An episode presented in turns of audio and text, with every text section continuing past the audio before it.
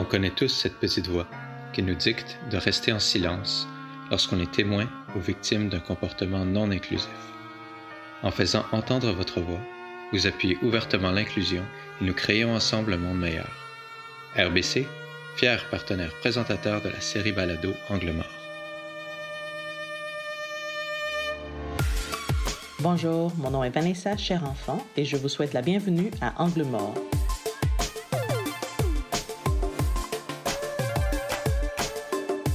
Un angle mort, c'est quoi? C'est une zone inaccessible à notre champ de vision, quelque chose qu'on ne voit pas systématiquement, une zone qu'il faut éclairer, une ou des vues supplémentaires qu'il faut aller chercher pour s'assurer d'avoir une vue complète de la situation, une vision 360. Et c'est exactement ce qu'on vous propose avec ce balado, autour d'un sujet qu'on ne peut plus se permettre de mettre en veilleuse en 2021 l'équité, la diversité et l'inclusion dans les organisations. À chaque épisode, je vous invite à explorer les angles morts personnels et organisationnels qui limitent l'atteinte du plein potentiel des individus. Je recevrai des leaders et des spécialistes qui vous partageront en toute transparence leurs bons et mauvais coups, leçons apprises et recommandations afin de vous inspirer et outiller comme leader à bâtir des équipes diversifiées, inclusives et performantes. Au plaisir de vous retrouver à chaque épisode.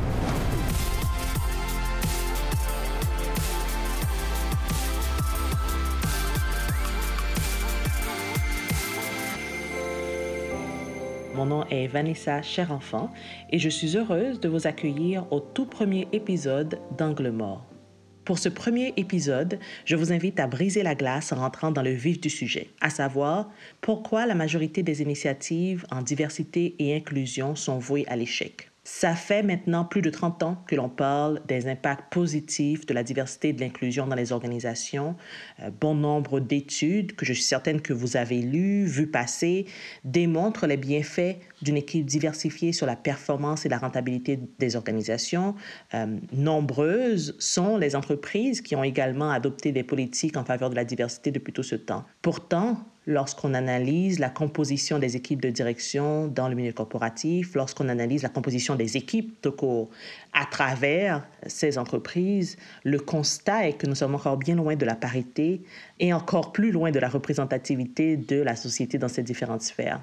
Dans la dernière année, la pandémie a également mis en lumière, sinon renforcé, les inégalités que vivent les femmes et groupes sous-représentés. Je ne vous apprends rien en mentionnant que les manifestations liées au mouvement Black Lives Matter ont aussi remis au premier plan les iniquités vécues par les Noirs et groupes de différentes minorités visibles, incluant euh, les iniquités vécues par les Autochtones.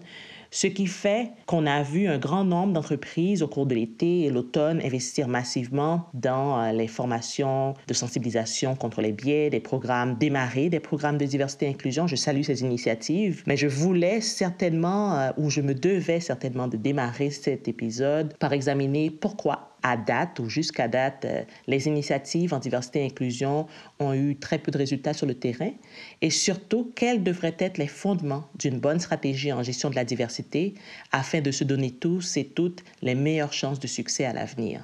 Pour en discuter, j'ai le plaisir d'accueillir Tania Sabat, titulaire de la chaire BMO en diversité et gouvernance de l'Université de Montréal et professeur titulaire à l'École des relations industrielles de l'Université de Montréal. Bonjour Tania, vraiment heureuse de vous avoir pour cette discussion. Bonjour Vanessa, ça me fait plaisir d'être là. Alors, j'aimerais commencer par vous demander premièrement, pourquoi est-il encore crucial en 2021 de mettre la diversité et l'inclusion au cœur de la stratégie d'entreprise? Moi, je vous dirais que la diversité est importante dans tout contexte. Euh, et qu'en 2021, on, soit encore en train de nous poser la question, je pense que c'est là le problème. Je pense qu'on aurait dû déjà être dans des circonstances ou dans des contextes où on ne se pose plus tellement, tellement la question, alors que surtout dans une société comme la nôtre, autant au Canada qu'au Québec, des lois proactives euh, existent en matière d'accès à l'égalité, d'équité en emploi. Euh, on demande aux organisations de faire des efforts. Ce ne sont pas toutes les organisations, bien entendu, qui sont couvertes, mais quand même, on a une charte euh, qui trace très bien les contours des motifs de discrimination. Donc très honnêtement, on aurait pu être bien plus loin et bien, bien plus avancé en matière de diversité de, de ce qu'on a aujourd'hui. Cela dit, contexte de relance économique ou pas, la question de la diversité est une question avant tout de, de portrait démographique. Aujourd'hui, si une personne sur trois euh, provient d'une origine ethnique qui est différente, qui est euh, d'une diversité, donc fait en sorte que toute la question de la représentation, évidemment, se pose. Euh, ce qu'il faut aussi ne pas oublier quand on parle justement de contexte de relance économique, c'est qu'on ne doit pas instrumentaliser la diversité à des fins de justement économiques ou autres il faut se rappeler qu'avant tout, c'est une question d'équité, c'est une question d'équité et d'égalité euh, dans le traitement. Et ce qu'il ne faut pas oublier aussi qu'on est dans des contextes aujourd'hui qui sont changeants, qui sont perturbés. On est dans une quatrième révolution industrielle où on a besoin des compétences là où on les trouve. Puis on a cette chance-là parce qu'à partir du moment où on considère que dans la diversité, on trouve la richesse, on trouve la, diversité dans la prise de décision, dans les paramètres de, de réflexion et qu'il y a bien des études qui ont montré très bien que des contextes diversifiés réussissent même mieux que des contextes qui sont trop homogènes pour euh, diverses raisons. Euh, je pense que la question n'est plus à poser aujourd'hui en 2021 et certainement pas pour les années à venir. Tania, j'aimerais amener sur la table euh, une étude publiée en 2016 par des collègues américains à vous, euh, Doben et Kalev, qui, après avoir examiné près de 800 organisations euh, aux États-Unis, certes, mais 800 organisations interviewé des centaines de gestionnaires, de membres de la direction euh, de ces différentes entreprises, sont essentiellement arrivés à la conclusion que la majorité des approches ou des approches typiques que l'on prend euh, lorsqu'il est question de gestion de la diversité et inclusion, soit euh, formation biais ou encore des tests techniques à l'entrée, lors, euh, lors des embauches ou dans le processus d'embauche et finalement même la mise en place de systèmes de plainte, essentiellement que ces initiatives ne fonctionnaient pas ou pire, avaient en fait un effet contraire à l'accroissement de la diversité et euh, l'augmentation du sentiment d'inclusion en entreprise. Pourquoi ces initiatives sont vouées à l'échec selon vous? En général, ce qu'on va espérer, c'est quand on met de l'avant de des initiatives, euh, c'est déjà des efforts qui sont déployés euh, de la part des organisations. Ce qu'on va surtout espérer, c'est que ces initiatives finissent par porter fruit. Ce que l'on oublie très souvent, c'est que le domaine de la gestion de la diversité, de l'équité, de l'inclusion, c'est une expertise, c'est une spécialisation. Et ce qu'on voit plus souvent qu'autrement, c'est un, soit un manque d'expérience, soit un manque d'expertise, soit une méconnaissance de comment on procède pour pouvoir avoir euh, des programmes en gestion de la diversité qui soient cohérents, qui puissent se tenir, puis qui puissent donner de bons résultats. Et donc, face à cette inexpérience ou ce manque d'expertise, ce qu'on fait, c'est qu'on y va un peu avec euh, peut-être une question de bon sens, parce que ce qui nous passe un peu par la tête, c'est de dire, bon, la première chose, c'est de faire peut-être des activités de sensibilisation ou d'éveil, et notamment des activités de formation. Or, je vous dirais que ça ne fonctionne pas parce que pour pouvoir gérer de la diversité, pour pouvoir mettre des programmes qui puissent corriger des représentations, s'assurer au niveau de l'équité du traitement dans les organisations, mais ça prend des fondements. Euh, il y a une manière de réfléchir la chose, il y a tout un plan à avoir, il y a une insertion de ces plans dans les stratégies de l'organisation. Je pense qu'on aura l'occasion d'en parler. Et si pour référer plus particulièrement à la question, par exemple, de la formation sur les biais, même le fait de donner seulement la formation ne suffit pas. Si on regarde d'ailleurs les études qui montrent comment on corrige, par exemple, des biais qui sont les biais systémiques, les biais discriminatoires, les fameux biais qu'on appelle aujourd'hui même les biais inconscients. Or, il y a euh, inconscient ou pas, dès le moment où ils produisent des effets néfastes, des effets discriminatoires dans l'organisation, ils sont plus inconscients, ils ont, ils ont des effets. Et donc, il y a des manières, il faut les reconnaître, par exemple, les biais. Donc, il y a toute une, tout, tout un champ, tout un domaine qui fait en sorte qu'on apprend à reconnaître les biais, puis surtout les biais qui sont plus implicites, donc qui sont moins visibles, qui sont imbriqués dans les systèmes, parce que ça fait des années, des années qu'on fonctionne comme ça, puis qu'on se rend pas compte que quelque part, on amène des manières euh, qui sont discriminatoires dans la manière de faire les choses. Ensuite, il faut développer les moyens. Non, une fois qu'on les a reconnus, maintenant, il faut développer les moyens pour les contrer. Ça peut être justement à travers la formation, à travers la sensibilisation, mais il y a toute l'analyse des politiques de l'organisation. Il y a toute l'analyse au niveau des tout système décisionnel peut être porteur quelque part de biais discriminatoires. Et donc, donner une formation à un groupe d'individus alors qu'il y a toute une liste de choses à faire justement pour corriger des biais, bien, vous comprenez que ça a des effets qui soit ne font rien du tout, soit qui sont au contraire, qui, font, qui ont l'effet contraire parce qu'on a sensibilisé mais on n'a rien fait. Alors, soit qu'on a éveillé des attentes qu'on n'a jamais satisfait, ou on a dit à certains, ben, regardez, vous devez faire des choses alors que les, gens pensaient qu'on était en train de briser des systèmes puis de les modifier sans savoir trop pourquoi. Et une troisième composante, évidemment, c'est la correction. Donc, une fois que l'analyse est faite, mais là, il faut corriger. Puis pour corriger, il faut identifier les personnes, il faut identifier les systèmes où il y a des erreurs et évidemment faire en sorte que ça ne se reproduise pas.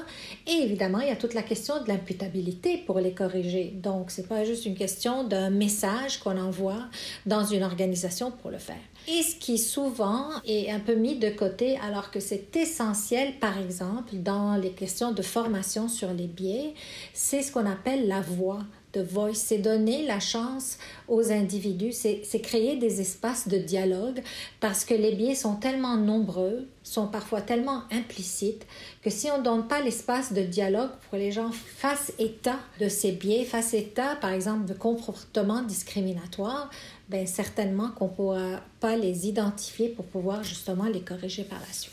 Est-ce que ce que j'entends dans votre discours, dans vos recommandations, c'est de dire qu'une organisation doit d'abord pouvoir examiner elle-même ses propres processus qui auraient des tendances ou qui pourraient avoir un effet discriminatoire sur différents groupes minorisés avant même de commencer par viser des individus, exemple à travers la sensibilisation? Est-ce que l'objectif, les fondements passent d'abord par un, examen de conscience, que je l'appellerais, euh, au niveau de l'organisation avant euh, ce genre de sensibilisation? Ben, moi, moi, je vous dirais que ça commencerait d'abord par établir une véritable volonté de faire en sorte que nos systèmes dans l'organisation soient des systèmes qui soient équitables, qui donnent une chance égale à tous et qu'on puisse suivre ces mesures. Et à partir de là, ce qu'il va falloir aller, c'est évidemment, il y a toute la partie sur l'analyse des politiques, sur l'analyse des systèmes décisionnels et qui se font accompagner de toute la sensibilisation la formation, la correction et la mesure. Donc vous avez, c'est un système en soi et qui euh, commence d'une manière très structurée, comme tout système, même puisque c'est de la gestion de la diversité, donc par une planification, par des diagnostics, par des actions, puis par des mesures. Donc, et si vous faites juste une affaire, ben, ça fonctionne pas. Et quel rôle euh, voyez-vous pour la haute direction dans ce processus-là? Comment on s'assure, en fait, non seulement de l'imputabilité, mais surtout que ces politiques, ces actions qui seront mises en place auront un impact réel sur le terrain?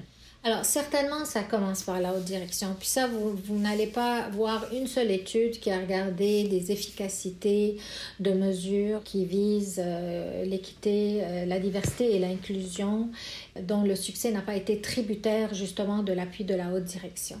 Sauf que ça ne suffit pas à l'appui juste de la haute direction. C'est pas pas un président de compagnie qui sort une vision et qui dit être en arrière de la diversité. C'est parce que la raison pour laquelle on veut que ça commence par la haute direction, c'est pour que tout le reste suive. Sauf que si la, direction reste toute seule à dire quelque chose et, et, tous les systèmes ensuite organisationnels ne suivent pas, ben, on ne sera pas plus avancé. Et donc la question de l'imputabilité, puis il y a eu, puis il y a eu vraiment des exemples dans plusieurs grandes organisations, d'ailleurs au Québec, où euh, les, des présidents d'entreprises ont pris euh, comme engagement de diversifier leurs équipes de direction, s'assurer qu'au sein du, du, de leur conseil d'administration, on prenait des décisions en vertu desquelles on assurait une bonne représentation. Et évidemment, ça peut pas se faire du jour au lendemain parce que à un moment donné, comme on dit, il faut créer ce qu'on appelle le pipeline et il faut faire en sorte qu'on ait justement, c'est pas euh, du jour au lendemain qu'on puisse le faire, il faut avoir déjà vu le potentiel des personnes justement qui sont membres de tous les groupes et qui ont pu euh, quelque part cheminer, euh, réussir à se rendre visibles, avoir eu les formations, avoir eu des affectations pour pouvoir justement cheminer dans l'organisation et pouvoir accéder à ces postes. Alors, vous comprenez que ça devient un tout et c'est la raison pour laquelle on voudrait que la haute direction mène parce que la haute direction va pouvoir mettre des critères d'imputabilité, va pouvoir aussi, euh, dans l'imputabilité, il y a autant de renforcement positif que de renforcement négatif. Il y a aussi un engagement d'accélérer les choses et non pas d'attendre que tout se fait. Donc, on peut prendre des mesures correctives pour y aller plus vite, accélérer des recrutements, accélérer des promotions, accélérer des cheminements de carrière, créer des affectations spéciales, faire même attention au stage quand on attire des gens dans l'organisation. C'est un tout. Les accès à la formation, le fait d'encourager les modèles. Vous savez, la façon comment ça avance dans l'organisation, c'est grâce aux modèles, puis grâce à la masse critique. Donc, une fois qu'on a des modèles, euh, les personnes qui, qui s'identifient à ces modèles se disent, ben, on a une chance d'avancer dans l'organisation, regardez, ça fonctionne, il faut que je fonce.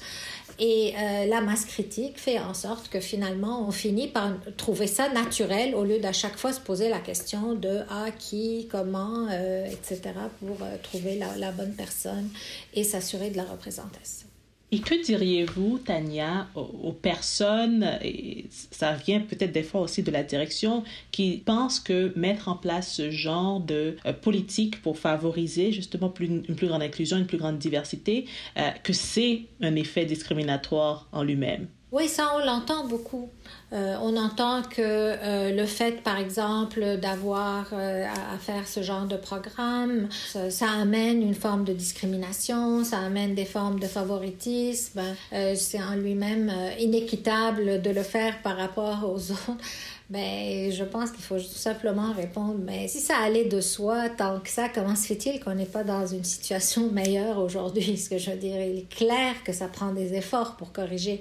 Il est clair que les choses ne sont pas en train de se corriger par elles-mêmes. Parce que si vous regardez aujourd'hui la population active, puis sa composition, puis si vous regardez ce qui se passe dans les organisations, ben, disons qu'il y a quand même, on peut constater un déséquilibre. Donc ça prend des efforts, c'est clair.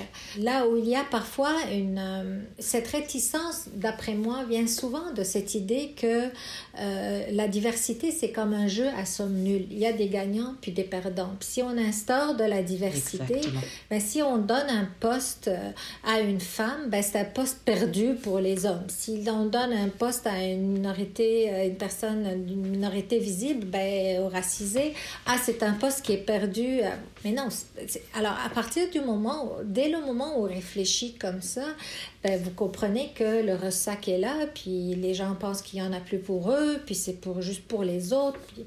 Alors, c'est vraiment un discours qui est, je vous dirais, vraiment pénible parce que à partir du moment où soit qu'on pense vraiment qu'on est en train de prendre des gens pour les compétences, et ce qui est extraordinaire au Québec, c'est qu'à la base, justement, de, l'accès à l'égalité puis de l'équité en emploi, c'est la question de la compétence. Donc, c'est juste que on la mesure parfois d'une manière euh, selon des systèmes selon justement ce qu'on appelle justement la discrimination systémique, selon des façons de faire qui viennent, qui sont issues un peu d'un système qui a privilégié euh, année après année justement euh, certains profils et fait qu'en sorte aujourd'hui, ben, on, finit toujours par reproduire exactement les, mêmes, les mêmes paramètres. Alors, la réponse est claire, écoutez, ça ne se corrige pas tout seul, donc il faut faire quelque chose.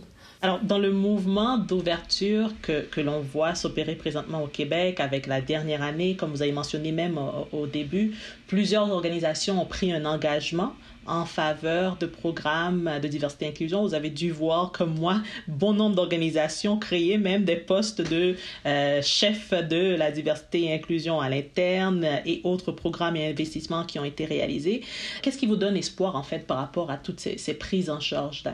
Ben, ce, qui me donne espoir, euh, encore une fois, un espoir tardif, euh, c'est qu'on en parle au moins. C'est que, et, c'est bien. Par contre, euh, puis je vais vous le dire un peu, c'est bien d'en parler, c'est encore mieux de faire quelque chose pour ça. Mais ce que j'aime moins, c'est un peu la question de l'instrumentalisation qui est en train un peu de, de prendre parfois le dessus. Euh, on a beaucoup entendu parler de diversité euh, il y a quelque temps, avant la pandémie. On était dans une situation de plein emploi, on avait besoin de beaucoup de compétences et, les organisations avaient peine à, recruter. Et là, soudainement, la diversité est devenue extraordinaire, puis la planche de salut. Alors, euh, moi, je vous dirais qu'aujourd'hui, en temps de pandémie, s'occuper de la diversité, c'est encore plus crucial parce qu'on est en train il y a des risques d'aggraver des inégalités justement à cause de la pandémie, à cause des, des, de, certaines des mises à pied qui sont en train de se faire dans certains domaines dans lesquels justement il y a des représentations plus grandes, par exemple de certains groupes, notamment par exemple les femmes, on les a vues, euh, qui sont en train dans des entreprises, plus petites entreprises qui ont connu plus de difficultés pour des secteurs ou autres, euh, la même chose pour euh, des, personnes immigrantes, les personnes, encore une fois, membres, de, minorités visibles et autres. Donc, ça, c'est un, peu euh, un peu plus difficile à, comprendre, puisqu'on va espérer, c'est à un moment donné ben, qu'on n'ait pas à en parler, mais que ça devienne tout simplement naturel, que tout simplement qu'il fasse partie euh, des systèmes et, qu'on aille de l'avant. Euh, là où il y a de l'espoir aussi, c'est euh, peut-être qu'on entend parler de plus en plus aussi, peut-être des renforcements de certaines mesures. on espère en tout cas venir au niveau peut-être de, de, certaines des, des, des législations, des, des, programmes, mais surtout de voir de plus en plus d'organisations aussi prendre un peu plus de leadership au niveau de la diversité. On a aussi, nous, notre part, les, les, universités, les collèges, en tout cas de, notre part aussi de formation sur la question de la diversité, puis de bâtir l'expertise en matière de diversité, justement pour l'amener à un niveau de réflexion, puis à un niveau aussi d'expertise, puis de pratique qui soit beaucoup plus solide que ce qu'on voit actuellement.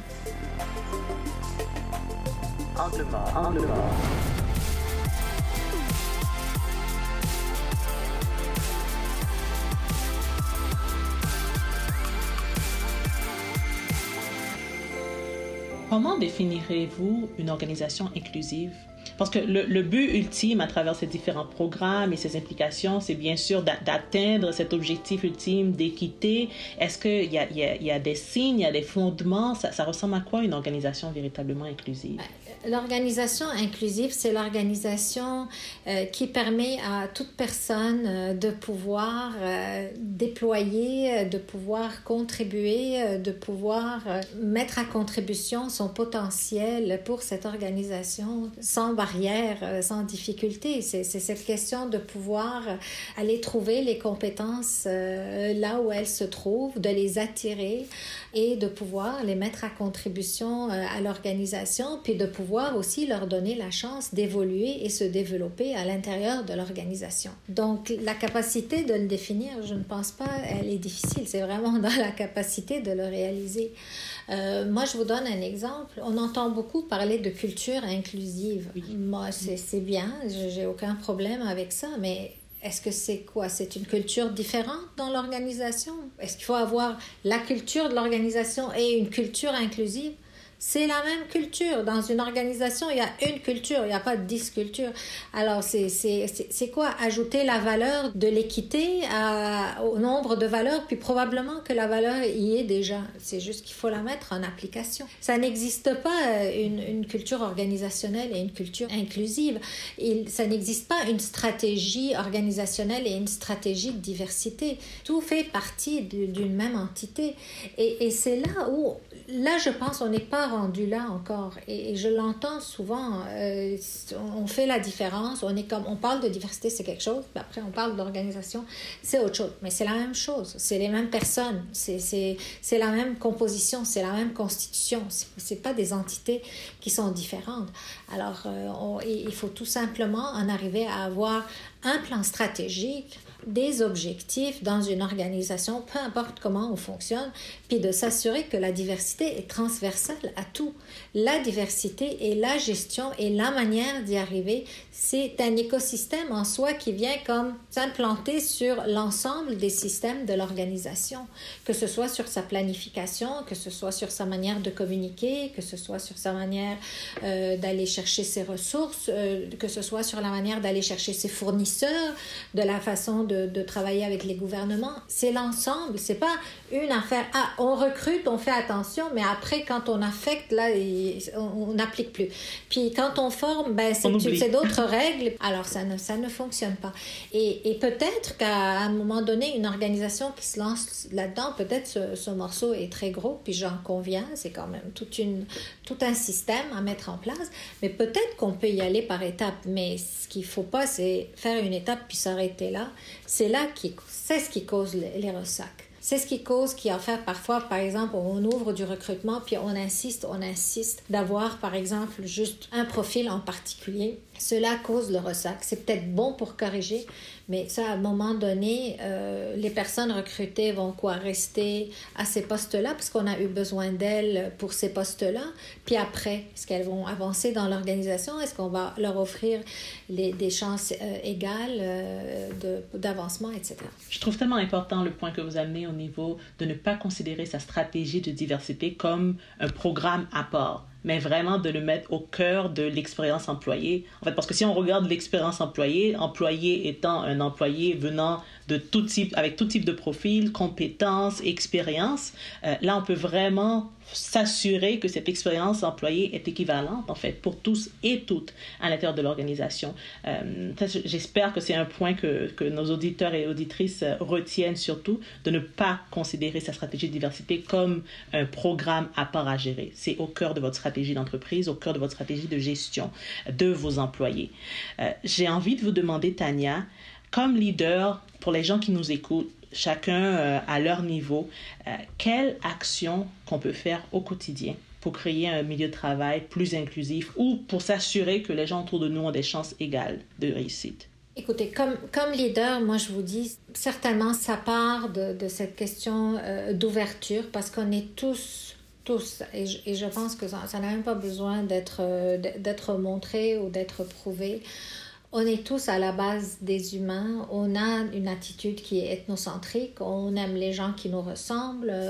On a une, une tendance beaucoup plus forte d'attraction dans des regroupements qui ont des, des, caractéristiques et des affinités similaires. Ça peut être professionnel, ça peut être national, ça peut être religieux, ça peut être de ce que vous voulez.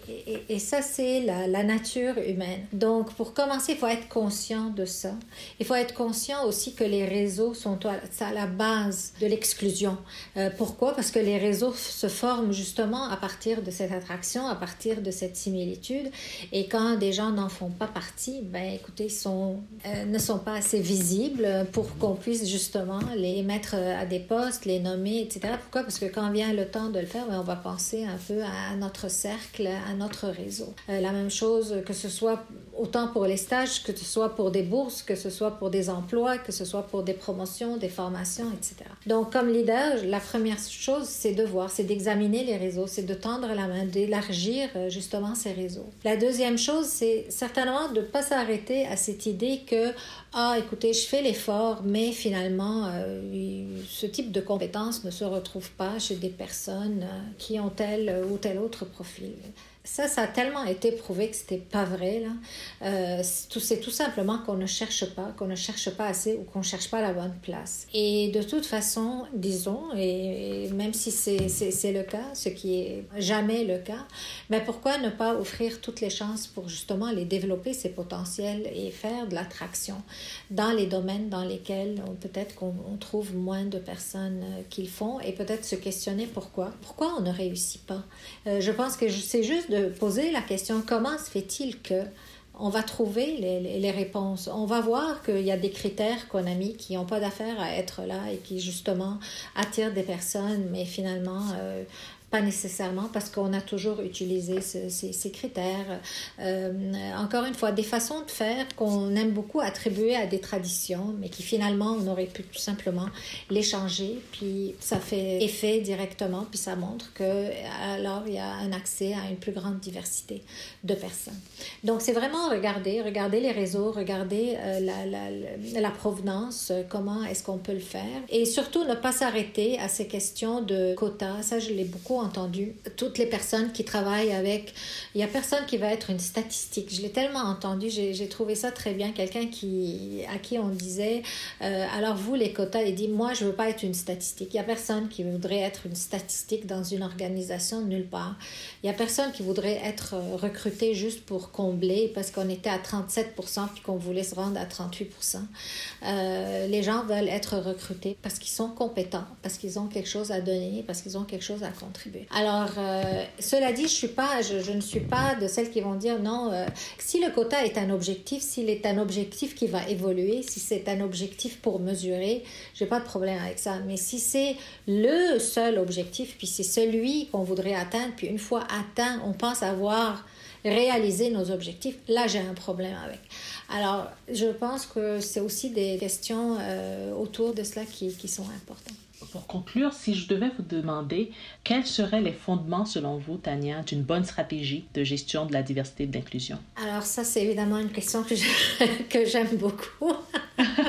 Écoutez, les, les, fondements, moi je vous dirais pour les, pour les résumer très rapidement et en faire euh, dans une si belle conversation comme celle d'aujourd'hui, je vous dirais sont autour de trois axes, si vous voulez. D'abord, euh, dans une organisation, réussir la gestion de la diversité, c'est de regarder toute la question de ce qu'on appelle l'égalité des chances. Est-ce qu'on donne un accès équitable, que ce soit au niveau du recrutement, que ce soit au niveau des formations, des promotions, des affectations, euh, de, de, regarder comment est-ce qu'on a établi des critères qui sont nos comités décisionnels, comment se prennent nos décisions, quels sont nos bassins, euh, est-ce qu'on arrive à élargir justement les bassins à partir desquels on recrute, on donne des promotions, etc.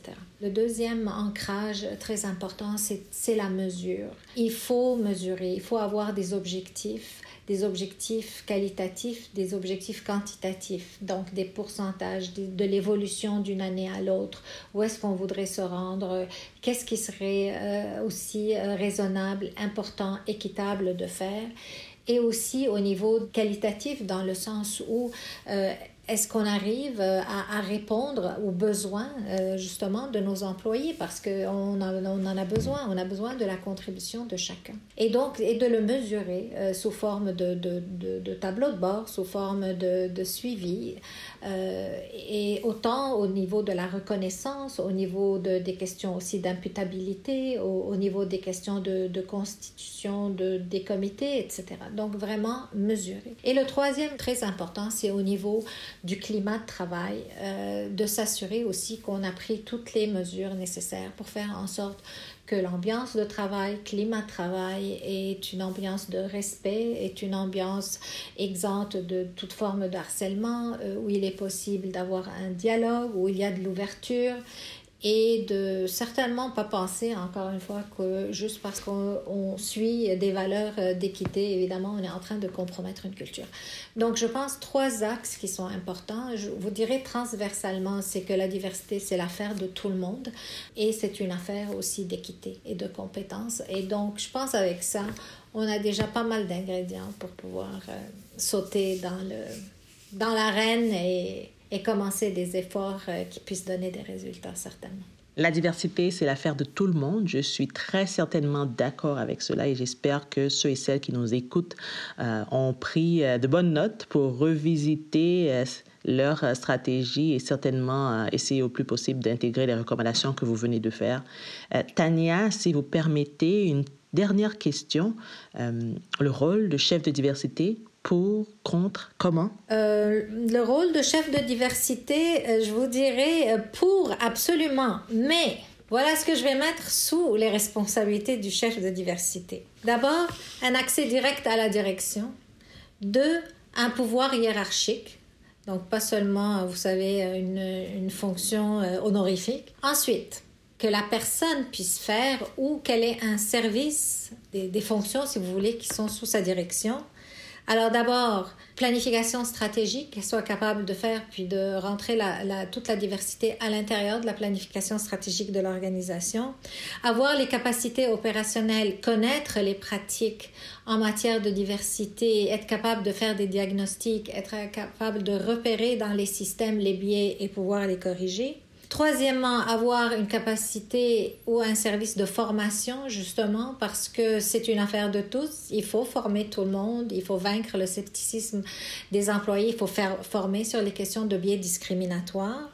Quatrièmement, il faut avoir un accès au système organisationnel, au système d'information de l'organisation pour pouvoir tenir des tableaux de bord, avoir des mesures, avoir des objectifs de départ et pouvoir suivre ensuite l'évolution et avoir un service de communication ou un partenariat du service de communication de l'organisation pour faire connaître justement les initiatives, pour mettre de l'avant euh, les raisons pour lesquelles on s'occupe de diversité, euh, ce qu'on est en train de réaliser, mettre de l'avant aussi les bons coups et euh, certainement faire la promotion de la diversité.